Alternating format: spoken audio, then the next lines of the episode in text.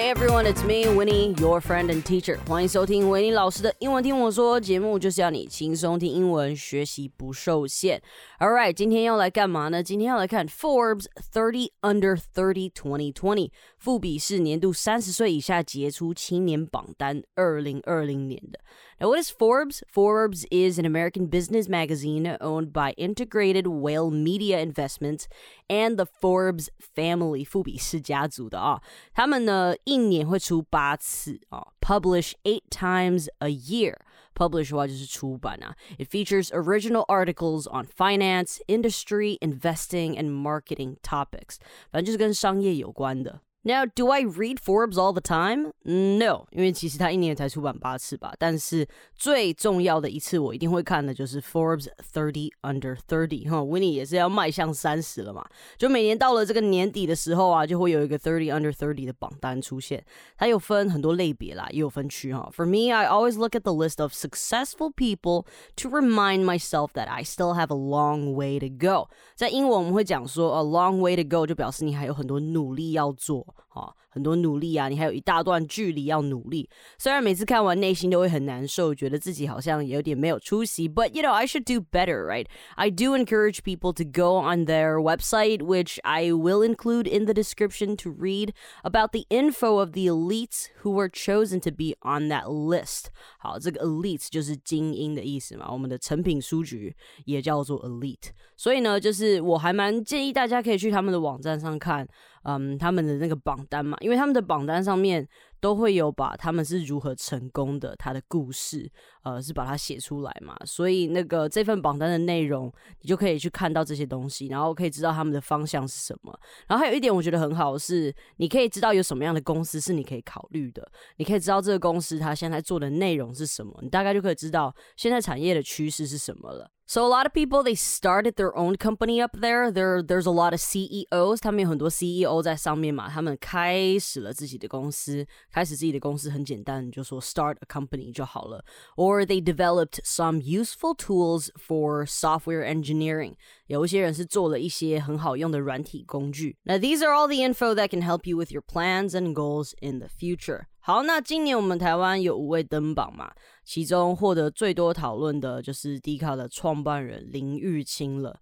那我相信迪卡大家一定都知道是什么嘛，一定大家都有用的。有时候要找资料或是爬文的时候，要看有没有一间公司啊，或是有没有什么事情的一些论坛，也会去那边看嘛，就有点像年轻人的 PTT 之类的嘛。然后在英文我们会说它是一个匿名的论坛，anonymous forum，一个论坛就叫做 forum，anonymous 就是匿名的。好，那 to many it brought the people together 哈，对很多人来讲呢，它让很多人很团结嘛，就把大家都带在一起。Initially it was for students, right?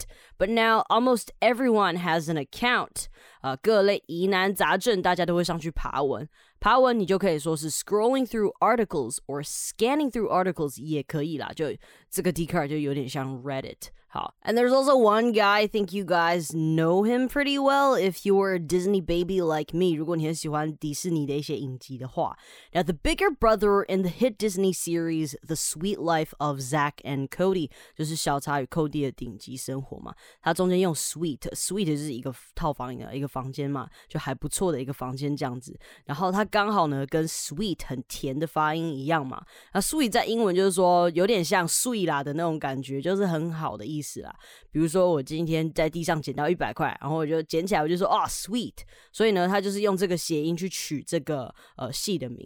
now Dylan and his twin brother Cole started acting at eight months old before their breakout roles on Disney Channel's The Suite Life of Zack and Cody. And a sequel to The Suite Life um, on Deck，就是呃这一对兄弟呢，小超与寇弟啊，他们的真名叫 Dylan and Cole Sprouse 嘛，对不对？他们其实八个月大的时候就开始在演戏了。然后除了小超与寇弟的顶级生活之外呢，后面还延续到了小超与寇弟的游轮生活嘛。那后来其实 Dylan 是哥哥嘛，Cole 是弟弟。那呃，哥哥后来演的戏比较少，他可能就是拍了一些 independent films and short films 这种独立的电影或是短片之后呢，他们平常没有在演戏的时候，when he's not acting, he oversees all Wise Meadery in Brooklyn。他除了这个外，他有蛮多酒的啦。然后 Meadery 呢就是酿酒厂，但是这个酿酒的话，它就是酿 honey wine 比较甜的酒这样子，where he brews honey wine。那酿酒的话，我们就会用 brew 这个字。其实你在泡咖啡的时候，也是可以用 brew 这个字啦，coffee 啊，brew your coffee 什么的。Now the business, which is only its second year，才第二年哦，is already profitable with revenue of over one million for 2019。好，profitable 就是有在赚钱的嘛。那总这营收的话，我们就会用 revenue 这个字，它的营收。好，除了这个，我觉得好像蛮多艺人都有在自己在酿酒的啦，尤其是在美国，这个像 Nick Jonas 啊，Jonas Brothers，他们也是迪士尼起家的嘛。 还有嗯，Dwayne the Rock Johnson 哦，就是那个 Rock，大家都知道。巨石强森嘛，他也是算是蛮成功转型的一个人呐、啊。他之前是摔跤，后来就开始拍了非常多电影啊，就是有去演《玩命關頭》嘛，然后后来还帮那个 Moana 的 Maui 配音啊。好，所以呢，you know I guess in this case the criteria of this list is probably based on your hustle. Hustle 呢，在英文我们很喜欢用，叫做就是你的努力，how much blood and sweat you put in your everyday work schedule or something，就是 hustle 就是你。花多少时间去做你这个事情，你有一个毅力，你有一个努力的心在，我们就用 hustle 这个字，h u s t l e。No, you know, like what creative ways you can think of to make money。其实我有去稍微读一下他们的这个标准啦，就是说，其实赚钱不是只有很单调的，就是说你工作去赚。钱，这些人是想办法，是说在他们睡觉的时候也可以赚钱，用各种有创意的方式去赚钱。所以，you know, these are like some of the standards that might put you on the thirty under thirty uh Forbes list. 那最后我们就稍微来看一下他们有哪些类别啦。当然一定会有 Hollywood and Entertainment 嘛，一定会有好莱坞啊，然后还有 Healthcare，可能跟健康有关、医学有关的，还有 Manufacturing and Industry 是工厂啊、生产啊，然后还有 Media of course，Law and Police 有律师啊，还有警察类的，and of course Games and Food and Drinks。So all types of industry，他们都是在 这些不同领域是嗯比较有成功啦，有成。就的人啦，其实这就让我想到很多，呃，至少在我那个年代的家长就觉得，只要你不是医生，你不是警察，或者你不是做一些可能公职有关的东西，你就没有成就还是什么。But look over here, there's like so many different categories，他们都在这些地方有很多的成就，所以我是觉得可以不用限制自己啦。好，结束之前呢，我们来读一段从这个 Forbes 网站上面他说的啊 wake up call to cynics who think they have seen it all。这一句真的非常棒哈，A wake up call 这是什么呢？一个当头棒喝，这个英文非常好。To cynics，好，cynics 就是很厌世的人嘛，就愤青嘛，所以 cynics，C Y N I C S K，你可以把它用来当愤青，就觉得哦，我们什么都知道。I've seen it all，就是我什么都看过，什么都知道了，什么都不稀奇。The young, creative, and bold minds on this year's 30 under 30 list are proof positive that the future will be new, exciting, and profoundly different。